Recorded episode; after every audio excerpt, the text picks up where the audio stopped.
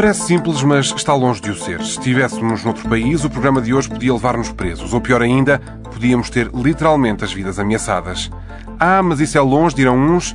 Não é assim tanto, respondo eu. E mesmo que fosse longe, vale lembrar que direitos humanos são universais. Quase 54 anos depois da revolta de Stonewall, nos Estados Unidos, ainda há um longo caminho a percorrer pelos direitos das pessoas LGBTQIA+. Só em Portugal, um relatório da consultora Llorente Cuenca mostrava na semana passada que mensagens online contra este grupo de pessoas cresceram quase 185% em quatro anos ou ainda o sublinhado de que, apesar dos esforços, não há uma lei que criminalize as chamadas práticas, ou melhor, torturas, de conversão sexual. Está ainda em discussão no Parlamento e é algo que não é consensual nos partidos portugueses em 2023. O caminho é de resistência e luta, e se falarmos em pessoas trans, há ainda muito mais pedras no percurso. Falamos hoje da liberdade que é sermos quem somos, amarmos quem quisermos. Juntam-se a mim Graça Fonseca e Miguel Poiares Maduro, com orgulho, neste mês arco-íris. Eu sou o Filipe Santa Bárbara e começa agora mais um Ministério do Futuro. E hoje começo pela graça, até pelo papel uh, histórico que teve ao ter sido a primeira mulher assumidamente lésbica a uh, exercer funções uh, num governo, seja como secretária de Estado, seja depois como ministra. E um, lembrando que cada pessoa tem obviamente o seu tempo e deve dizer aquilo que quer dizer, quando quiser e como quiser. Um, mas pergunto porque é que é ainda relevante alguém assumir-se publicamente em 2023. Olá, Filipe. Olá, Miguel. Eu, eu, considero que ainda é, é importante e aí nessa, nessa frente ainda temos mesmo um longo caminho para percorrer. Um, Portugal tem provavelmente das legislações mais avançadas do mundo, isto é relativamente muitas vezes referido. Um, foi dos primeiros países a colocar, julgo aliás foi mesmo o primeiro país a colocar na Constituição a proibição de discriminação em função da orientação sexual. Uh, foi dos primeiros países a legalizar o casamento entre pessoas do mesmo sexo, a adoção, a lei da autodeterminação um, muito recente de 2018.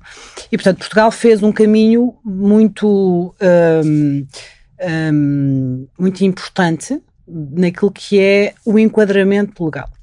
Mas a lei por si não muda a cultura, não muda as normas sociais, não muda os preconceitos, não muda os estereótipos um, e por isso é necessário também atuar a nível daquilo que é, digamos assim, o plano social, ou seja, aquele plano onde a lei é terra e depois alguém tem que aplicar uh, e utilizar as ferramentas que a lei dá.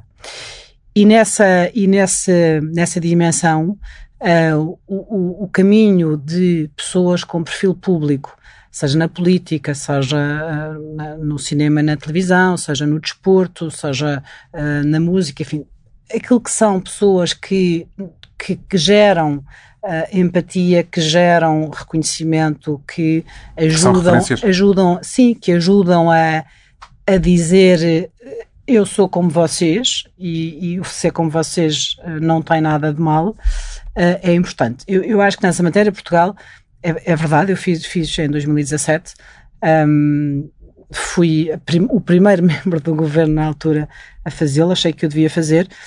Desde aí, uh, mais ou menos na mesma altura, o Adolfo Mesquita Nunes na altura também o fez, uh, depois, agora mais recentemente, a Mariana e também o Paulo Rangel. Portanto, diria que hoje, hoje temos os quatro partidos, um, Bloco de Esquerda, PS, PSD, CDS, uh, que já têm responsáveis que o fizeram.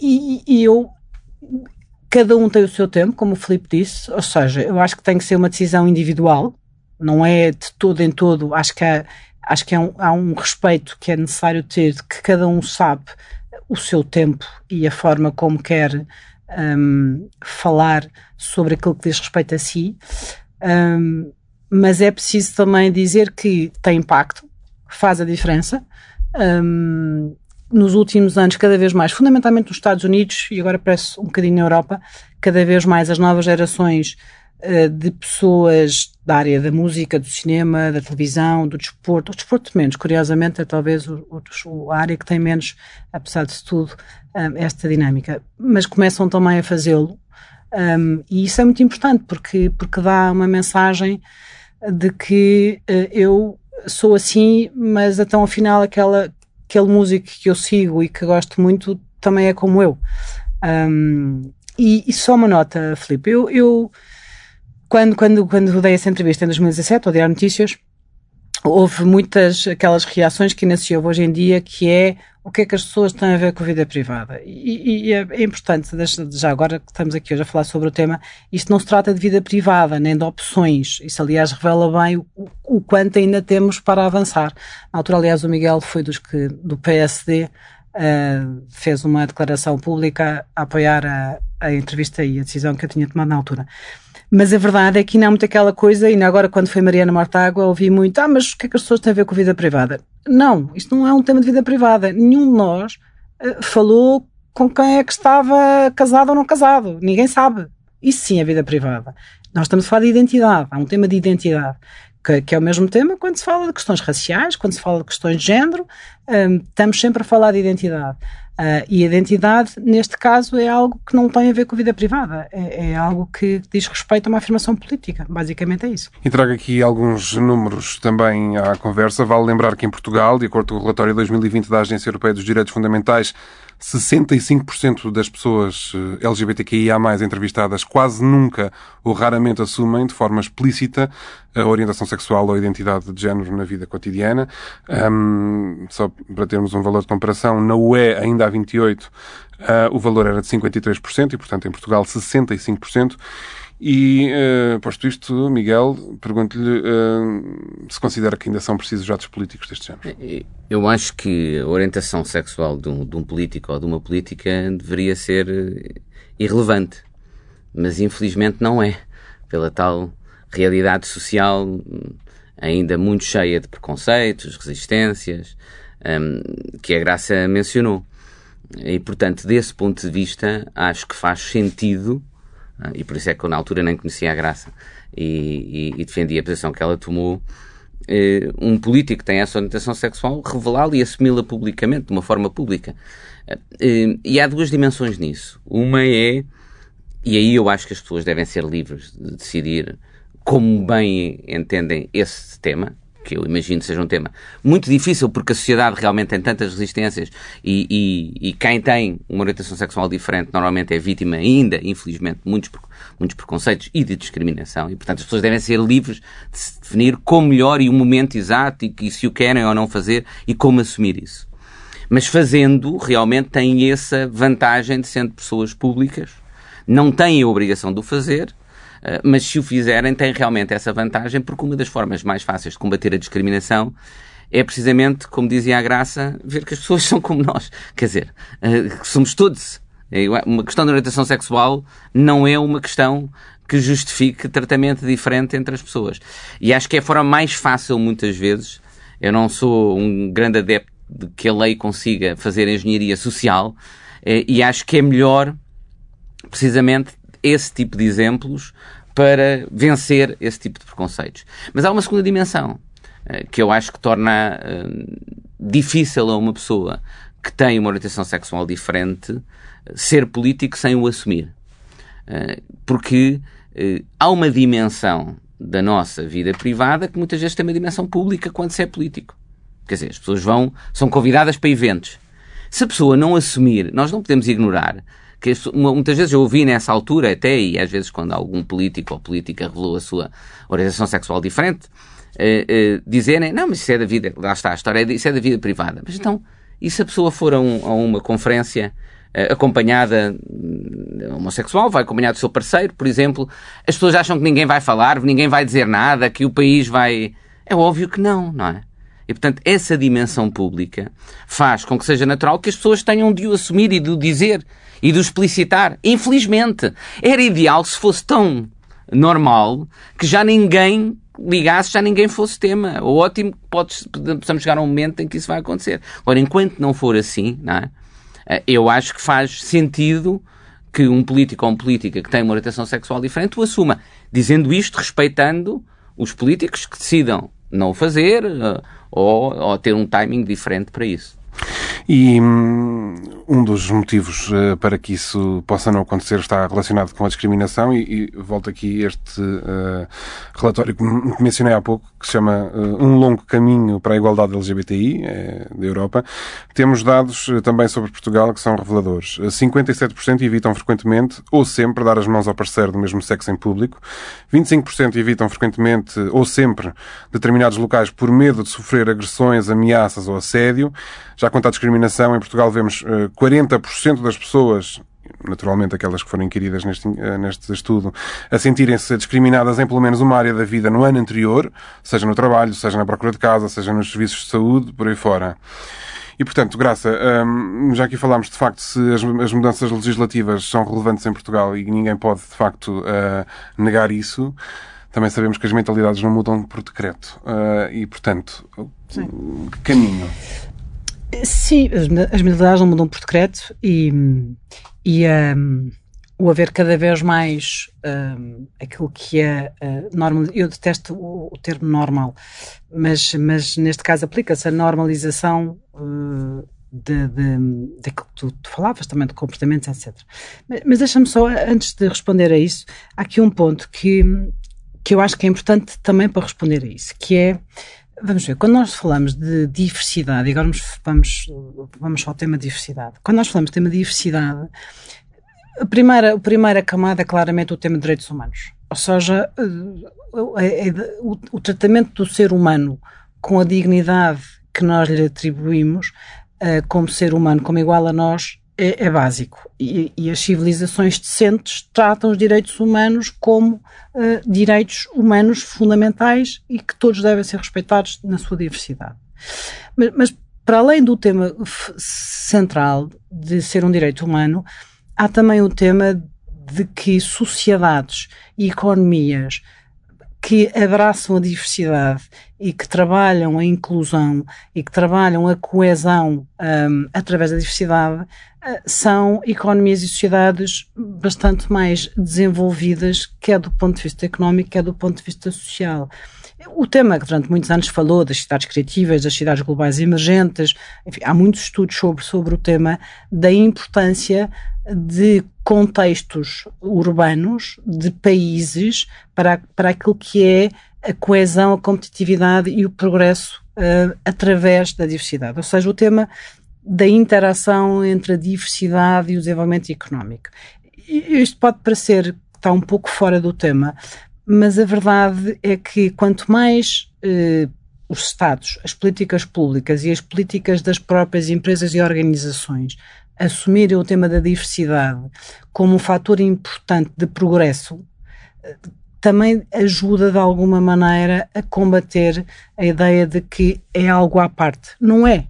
E, e quanto mais nós percebermos que se numa conversa, em vez de estarmos aqui, somos os três relativamente do mesmo, enfim, grupo uh, branco, ocidental, uh, heteronormativo, não posso dizer naturalmente, mas enfim, mas há aqui uma certa, há aqui uma certa nós, nós todos, nós somos pouco diversos. Portanto, aquilo que nós ganhamos de falar com outros, conhecer uh, a forma como os outros pensam, como veem o mundo, como se sentiram um, experiências no mercado de trabalho, na habitação, enfim, tudo isso ajuda a sermos muito mais uh, capazes de fazer a diferença. E, portanto, eu, eu, o tema da diversidade é algo que, e em Portugal eu sinto pouco isso, que também devia ser assumido como algo importante de progresso económico e social. E não é.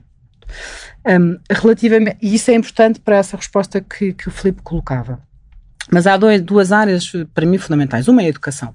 Uh, nós fazemos pouco sem educação. Se nós não trabalharmos a nível da educação, é difícil porque uh, o Filipe não referiu, mas há um estudo que é, julgo que é do ano passado, 2022, da Universidade do Porto, que dizia que foi precisamente sobre o universo escolar um, e que revelava números bastante uh, assustadores de ofensas, de ciberataques, de, de ataques de, de, de, jovens, de miúdos uh, com orientação sexual diferente, ou enfim, naquela fase da, da descoberta, da dúvida, da revolta, da, enfim, de tudo o que isso significa. Um, e, e, a escola, não, como não sendo um local seguro para essas crianças e jovens. Um, e, portanto, um dos temas fundamentais é a educação. A educação, os conteúdos pedagógicos, a forma como um, a questão da orientação sexual é tratada nas escolas, na, na, no conteúdo de educação sexual, enfim, é fundamental a nível de todos os países da OCDE. Este é o tema central, que é a escola deve ser um local seguro e deve ser um local em que uh, o respeito pela diferença do outro é o pilar central daquilo que nós ensinamos às crianças e aos jovens. E isso diria que é talvez um dos, um dos pontos centrais. Um segundo, deixa-me voltar ao tema do nosso programa, que é de facto a capacidade que personalidades públicas. Vamos ver, um jogador de futebol tem dezenas de milhões de seguidores. Uh, uma banda. Mas é que uma a homofobia banda, e o machismo no futebol dava espaço para outro, outro é, programa. É verdade, mas... é verdade claro, mas, mas, mas precisamente por isso é que marca a diferença. Vamos lá ver. O facto de os concertos, já aqui falamos a propósito do tema, os concertos dos Coldplay serem seguidos por centenas de milhões de pessoas, aquilo que os Coldplay fazem do ponto de vista da, da imagem, do gesto, da inclusão, eh, de falar de determinado tipo de temas, de trazer pessoas que são diferentes para palco e para cantarem em palco, isso tem um impacto gigante do ponto de vista daquilo que é a alteração de normas sociais, do ponto de vista daquilo que é a alteração da forma como eu olho para o outro. E, portanto, isto, a forma como os, os influenciadores, vamos chamar assim, podem fazer a diferença até mais do que os políticos, porque os políticos são importantes, mas enfim, os políticos não são propriamente as pessoas mais respeitadas e, e amadas do mundo. Uh, mas enfim, mas, mas, mas é que continua a ser um gesto importante. Mas a capacidade de mobilização que determinadas pessoas têm poderia mesmo mudar de forma muito progressiva a forma como nós olhamos para o outro. Uh, e isso, de facto, seria fundamental que existisse mais. Eu hum, vou dar aqui um salto naquilo que eu tinha programado, porque, como a Graça falou nas escolas, um, não vi aquele estudo, mas vi um outro, um projeto de educação da Rede Execo 2019, realça que quase 80% dos alunos um, já tinham assistido a um episódio de bullying homofóbico ou transfóbico uh, nas escolas uh, portuguesas. Uh, aquilo que eu lhe pergunto, Miguel, é como é que se pode fazer, digamos que pedagogia educação, de facto, nas escolas portuguesas, uh, sem levantar sempre uh, as polémicas, como vimos, em casos extremados, na verdade, mas que vimos na comunicação social dos ditos uh, pais de Famalicão. Há, há, há, uma relação entre as duas dimensões que a Graça mencionou, e eu depois também quero falar do tema da diversidade. Um, há uma relação entre as duas coisas, porque quanto mais um, no espaço público se transmitir uma ideia de, e de novo, realmente estas palavras, normalização, tolerância, não são palavras felizes aqui, porque a tolerância já implica que estamos a tolerar alguma coisa, quando não, não há nada aqui para tolerar, devia ser a normalidade. Um, e, e, é, mas quanto mais no espaço público um, conseguirmos um, transmitir isso, eu acho mais eficaz a outra dimensão também vai ser a própria dimensão da educação. Eu, eu lembro, depois no meu despacho tenho, tenho um exemplo disso. Eu lembro-me do efeito extraordinariamente positivo, nós já começamos a ter alguma idade, que as telenovelas tiveram em Portugal Uh, na aceitação de comportamentos. Eu, eu quando era miúdo, lembro-me, na altura da, da, da, Revolução, nós nem nos esquecemos, em Portugal, uh, uh, o divórcio era uma coisa, hoje em dia, quem é que pensa nisso? E as telenovelas, por exemplo, tiveram um papel muito importante nisso. Portanto, esse tipo de, de transmissão eu acho que é muito eficaz e vai ajudar depois na componente da educação. Uh, eu acho que as famílias têm um papel muito importante na, na, na, na educação e, portanto, isso tem, isso tem, de ser equilibrado e acho que passa muito por, por isso. Acho que passa, acho que passa muito por isso e, e, acho que eh, é um dos aspectos que, em que temos de trabalhar e, e que todos nós, e é um dever não apenas daqueles que têm orientações sexuais diferentes, mas de todos os outros também. Transmitir isso no seu, no, no seu discurso público. Mas eu queria tocar também o tema da, da, da diversidade, porque me parece muito importante e para enfatizar uh, aquilo que a Graça disse. Eu não conheço estudos relativamente à, à, à, diversidade em empresas e, sobretudo, em quadros topo de gestão, executivos e administrações quanto à orientação sexual, mas uh, existem muitos estudos já sobre o impacto que tem a diversidade, por exemplo, na composição dos conselhos de administração, nos quadros de topo das empresas, em nível de género e em nível uh, de etnia, no sucesso económico das empresas. Uh, entre 15% a 30%, as empresas têm maior diversidade étnica e maior, maior diversidade em termos de género, uh, são empresas que tendem a ter, em média, entre 15% a 30% mais de rentabilidade uh, económica. Isso é notável, é um aspecto que nós temos de transmitir às pessoas. E depois não precisamos pensar, mas, mas porquê? Bem, a razão é simples. Porque um, ao incluirmos mais diversidade, é sinal que estamos a combater práticas discriminatórias, por exemplo, nos processos de seleção. Normalmente, homens são mais selecionados para os quadros de topo porque já têm mais visibilidade, porque tradicionalmente eram os que ocupavam essa, é, essa, é, é, essas posições. Não é por sejam necessariamente melhores. Se nós combatermos isso, nós estamos a aumentar. Homens brancos, um, no caso. Portanto, sim, e, e tradicionalmente é, é, é, isso, exatamente. É, nós estamos a aumentar, trazer mais talento. É o contrário. É o contrário daquela ideia que se diz, ah, não, é diversidade versus mérito. Não, não mais diversidade é normalmente o produto de políticas que também promovem mais talento e, e, e, mais mérito. Este é o primeiro ponto. O segundo é uma empresa que tenha nos seus quadros topos, nos seus quadros dirigentes, e um Estado também, é, e um governo, mais diversidade, conhece melhor onde está a agir. A sociedade em que está inserida, o mercado em que funciona, e, portanto, tenderá a ter mais sucesso. Terceiro aspecto que também está estudado é mais diversidade contextos económicos, culturais, de vida diferente, trazem mais criatividade, trazem mais inovação. Portanto, é muito importante nós transmitirmos isto às, às pessoas. Este combate pela diversidade e pela inclusão resultante daí é fundamental e é um combate para vantagem de todos. Nós estamos a perder potencial da nossa sociedade, das nossas empresas, do nosso Estado, se nós estivermos a ser, a excluir a diversidade se nós não formos suficientemente inclusivos. Mas qual é a percepção que tem eh, sobre a realidade eh, empresarial portuguesa? Ainda é muito pouco, insuficientemente diversa. Tem vindo a melhorar.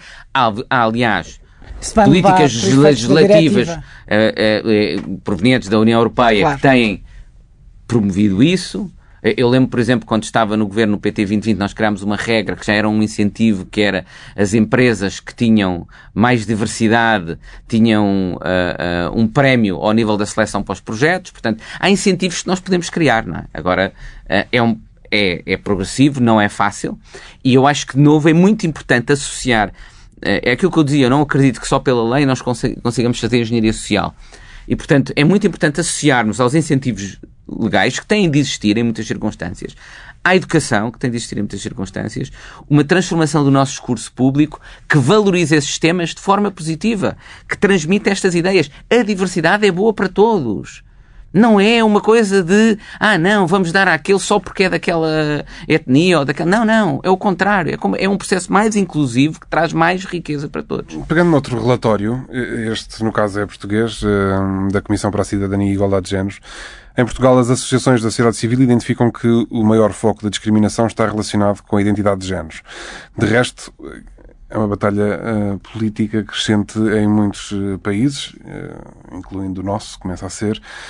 Um, consegue arranjar alguma explicação para isto? Qual é a, a obsessão, de facto, de algumas franjas com a identidade de género das pessoas? Franjas sociais, franjas políticas. Franjas, no caso, políticas, né? se olharmos para Portugal, se olharmos para os Estados Unidos, se olharmos, enfim, até para o Brasil. Vamos ver. Um, a diferença sempre foi arma política na história. É? Dizer, sempre foi. É, é, a diferença de porque é diferente de cor, porque, porque é cigano, porque tem uma identidade de género diferente, porque tem um género diferente, porque a diferença um, sempre foi explorada uh, por movimentos políticos e alguns movimentos enfim, mais extremistas uh, como um fator que causa receio, que causa, que causa a percepção de estarmos em risco é uma questão ontológica. Um, e, portanto, é um fator que é facilmente utilizado para manipular sentimentos. Sempre foi assim, ao longo da história. Um, vamos avançando, ou seja, por épocas históricas, vamos tendo diferentes manipulações de diferentes fatores identitários, não é?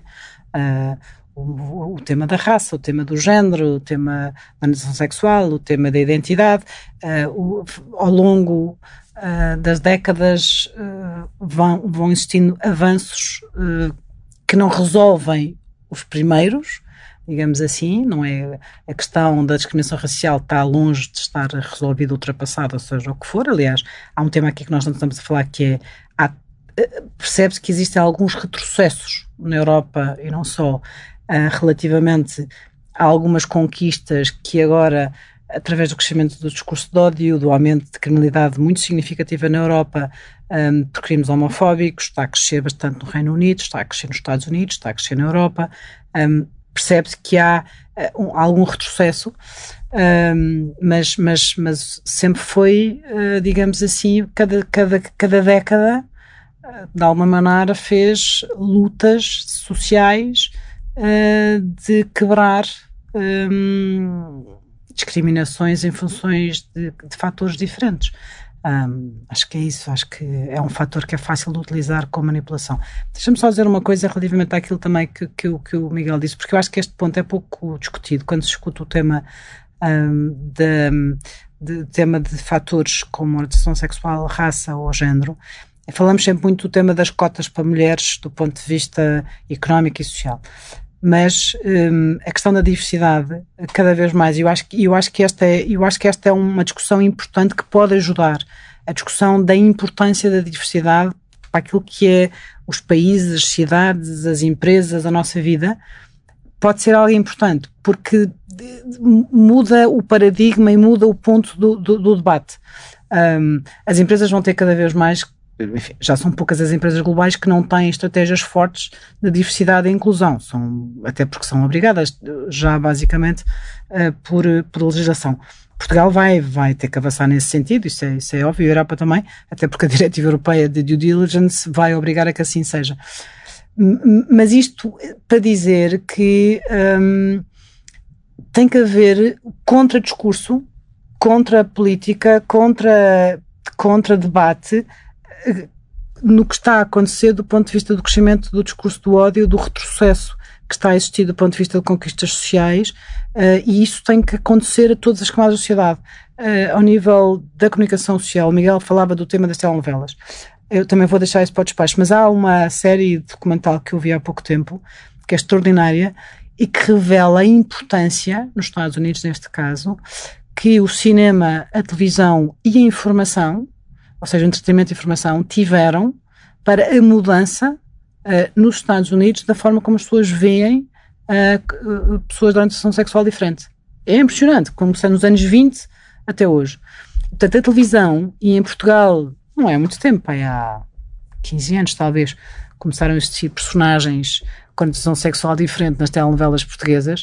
Uh, e, e, faz mesmo a diferença, é um dos temas que também pode fazer a diferença. Portanto, eu diria que temos que ter um foco que é tudo, todas estas componentes, a económica, da comunicação social, a política, a cultura, a puxar no sentido de contrariar o discurso de ódio que está a crescer, a criminalidade que está a crescer, um, e os ataques claramente estão a crescer. Antes de passar aqui ao, ao, ao Miguel, uh, só dar aqui mais um dado e ainda ouvir a graça sobre isto, uh, porque voltando a, uh, no caso à identidade de género e, e, e a pessoas trans, sobretudo mulheres, é mencionado no relatório um, da SIG que o preconceito contra as pessoas trans tem também como consequência remetê-las para atividades e funções mais qualificadas e muitas vezes informais.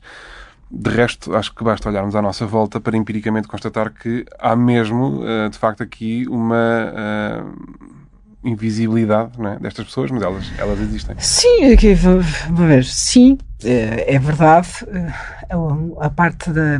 Ou seja, eu há, há algum tempo fiz um, comecei a fazer alguma atividade de voluntariado, neste caso com sem-abrigo. Um, e, e nós vemos pessoas trans uh, na comunidade sem abrigo e, é um, e, é um, e percebemos bem uh, o quanto a invisibilidade e um, o, o, o, não existir, porque na verdade é mais do que a invisibilidade na verdade é quase como o, o não. Mas ainda são camadas, muitas vezes são migrantes, muitas vezes são. Sim, já nem vou falar disso. Portanto, ou seja, já a interseccionalidade aqui de facto é. é, é Sim, já é nem vou. Mas nem é preciso ir aí. Sim. Porque, porque na verdade nem é preciso ir aí, não é? Um, basicamente é quase o não, o, o, o não reconhecimento, a não existência uh, é o que estamos a falar. É, tu não existes. E, e, se eu não existo, nem para o outro, nem para o Estado, nem para a empresa, nem para, para a Segurança Social, nem, nem para o hospital, nem para a escola, nem, isso não existe para lado nenhum. Quer dizer, evidentemente a situação é uma situação de, de ilegalidade, de sem-abrigo, de informalidade, de provavelmente necessidade de, um, de práticas, eh, enfim, bastante excludentes, vamos, vamos dizer assim, e, e, e, mais uma vez voltamos ao tema, que é o tema do. Estamos a falar de direitos humanos, primeiro. Segundo, estamos, como o Miguel dizia, provavelmente também a desperdiçar em cada um destes seres humanos, a desperdiçar uh, aquilo que podia ser um elemento, uma pessoa, com um contributo muito importante e útil para nós, nós coletivo, que por isso simplesmente estamos a desperdiçar porque não o reconhecemos enquanto pessoa. Uh, e, portanto, há muito a fazer nessa parte, eh, nessa componente. Sim. Miguel, pegando precisamente nisto uh, e também voltando a realçar este número crescente de um, discurso de ódio e de mensagens uh, anti-LGBTI que vêm acabar aqui a dar, se calhar, uma cobertura moral e ideológica para que isto se dissemine. Um, nomeadamente, por exemplo, os exemplos dos Estados Unidos, em que é completamente comum ver pessoas loucas com cartazes a dizer protejam as nossas crianças. Eu não valorizava muito esse número específico de discurso ódio relativamente à comunidade LGBT, vou explicar porquê. Não quer dizer que não seja discriminado, nem, nem tem nada a ver. É apenas porque os dados que nós temos é que as redes sociais têm visto um aumento exponencial do discurso de ódio em geral. Uhum. É, alguns dados dizem 500% em poucos anos do discurso, do discurso de ódio. Isso não significa, do meu ponto de vista, não devemos ler aí que o discurso de ódio relativamente a essa comunidade ou essas comunidades, que são comunidades distintas, tem vindo a aumentar relativamente a outros. O, o que nos diz é que elas são mais vítimas de discurso de ódio porque, infelizmente, as redes sociais potenciam em geral mais discurso de ódio. Uh, e, e, portanto, isso é parte de um problema profundo que nós temos, que é as redes sociais e o papel que elas têm na polarização da sociedade, na, num discurso cada vez mais radical e muitas vezes mais, mais, mais, mais violento. Isto leva-me a, a, a, uma questão que eu queria abordar, porque é um dos temas em que eu acho que a forma como nós lidamos com ele demonstra a dificuldade de combater este problema sem ao mesmo tempo agravar em termos de percepção social. E que tem muito a ver, por exemplo, com, com, a, com a forma como a identidade de género é discutida e as políticas de, de, de identidade em, em, geral. Que não são fáceis, hein? e eu não tenho certezas absolutas nessa matéria. Uh, na questão de, das cotas, eu costumo. De um, um dos riscos qual é? Nós sabemos que, em geral, por exemplo, as mulheres ou determinadas comunidades são mais discriminadas, são vítimas de processos de contratação discriminados. Uh, uh, uh, mas, por outro lado, ao criarmos cotas, que estamos a criar o risco de criar uma percepção pública, ah, aquela pessoa está lá é porque é parte de uma cota. A forma como explica às pessoas, eu, sou, eu sendo favorável às cotas, sou favorável às cotas com um, tenho defendido sempre que acho que todas as leis que impõem cotas deviam ter o que os americanos chamam uma sunset clause, uma cláusula de caducidade, de ser temporárias, precisamente para transmitir a ideia de que não se trata de garantir a alguém porque é parte de um grupo uh, determinada posição, mas sim se trata de um mecanismo que nós necessitamos hoje para combater uma, uma discriminação que é uma discriminação que está estruturalizada de processos enviesados. Ou seja, pelas razões que eu já expliquei antes, os nossos processos, por exemplo, de contratação tendem a estar enviesados e a discriminar certas categorias de pessoas. As cotas servem a combater isso. Não estão lá para garantir porque a pessoa é parte de, uma, de um determinado grupo. E, e, daí que eu defendo as tais cláusulas de caducidade, para nós irmos periodicamente revendo e dizendo a nossa sociedade já, já não discrimina ou ainda continua a discriminar e necessitamos, ainda necessitamos disto. Um, e é essa mesma abordagem que eu tenho, que eu tenho relativamente às políticas de, de identidade. Uh, por um lado, eu tenho, como liberal político, muita reserva relativamente a políticas de identidade, porque são políticas que assumem que as pessoas têm naturalmente certas preferências políticas, uniformes, porque pertencem a certos grupos. Isso, para um liberal político como eu, para alguém, um kantiano como eu, de uma ideia de universalidade humana, é uma coisa que uh, eu, Por outro lado, eu reconheço que isso é produto dessas pessoas terem sido tratadas pelos outros como parte de um grupo fechado e, e serem vítimas de discriminação. E, e é isso que eu que eu costumo dizer às pessoas, se eu por um lado me oponho às políticas de identidade, por outro lado também digo às pessoas que automaticamente transformam essa ideia de identidade de género numa forma de discriminação contra esse grupo, que a forma melhor deles combaterem essa ideia de políticas de identidade é eles começarem por não discriminar. E, portanto, eh, eh, nesse caso, por exemplo, dizer alguém, as pessoas, as pessoas devem ser livres de escolherem o género que entendem e a sociedade deve proteger esse direito das pessoas. Depois podemos ter diferenças, qual é o momento, a idade certa. Por exemplo, eu aí, se calhar aí talvez divirja de, de vocês. Tenho algumas reservas com, com, com, com, com que seja 16 anos. Uh, pela razão, até eu costumo dizer, se nós não aceitamos dar o voto aos 16, aceitamos que as pessoas façam uma, uma, uma escolha tão fundamental para a vida delas com essa idade. Mas, pronto, mas são questões já de, que eu acho que a ciência nos deve ajudar e que nós podemos discutir de forma, de forma, de forma equilibrada. Mas o princípio deve ser que as pessoas devem poder escolher a sua identidade e que a sociedade deve proteger esse direito que elas têm. E como ficamos sem tempo, vamos uh, já diretos para os despachos e para as uh, nomeações de hoje. Um, Graça? Então, eh, eu vou, hoje a minha há uma série que de facto que eu gostei muito, um, eh, que é, chama-se Visible Out on TV. É uma série documental da, da Apple TV um, que, é, que demonstra bem, com exemplos concretos de figuras públicas, neste caso, uh, dos Estados Unidos, um, desde pivôs da CNN até a Ellen DeGeneres, que naturalmente é mais conhecida deste movimento, mas que demonstram bem uh, o impacto que tem uh, o facto de chegar a dezenas, a centenas de milhões de pessoas, uh, o determinado programa, determinada, no caso não é telenovela, mas determinada série, ou de, a forma como determinado pivô de informação um, se posiciona, é brutal o impacto que tem. Uh, o, o, o, ver alguém na televisão e de repente descobre, ah, afinal não estou sozinho, tem um impacto enorme na vida de milhões de pessoas. Uh, e é uma série que mostra muito bem o poder que ainda hoje a televisão, a informação, o cinema tem uh, nesta, nesta tentativa de mudança das normas sociais, porque as normas jurídicas mudam-se no Senado, mudam-se pelos governos, pelas assembleias, mas as normas sociais são muito mais difíceis de mudar do que as normas uh, jurídicas. Um, o meu despacho é uma associação que eu, que eu gosto muito do trabalho que faz, é, é menos conhecida, que se chama Amplos, uh, que é uma associação que trabalha fundamentalmente com os pais, ou seja, também é uma dimensão que se fala pouco, um, e o trabalho que desenvolve é fundamentalmente, muitas vezes, quando jovens, enfim, revelam sua orientação sexual, uh, os problemas familiares são muitos, uh, e muitos pais têm dificuldade em aceitar, porque, enfim, voltamos sempre ao mesmo tema do tema da questão das normas sociais.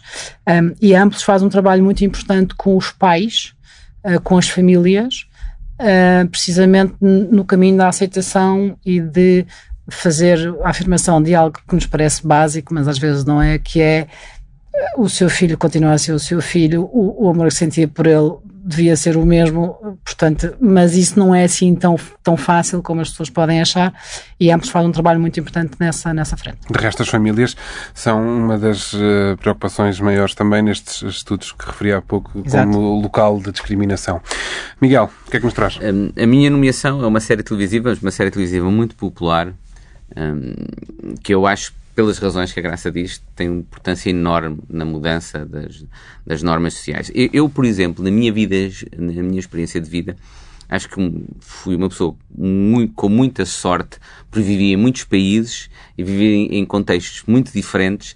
Eh, e essa experiência que eu tive e tantas pessoas diferentes que eu conheci foi o instrumento mais poderoso de vencer muitas vezes os meus próprios preconceitos em relação a inúmeras matérias.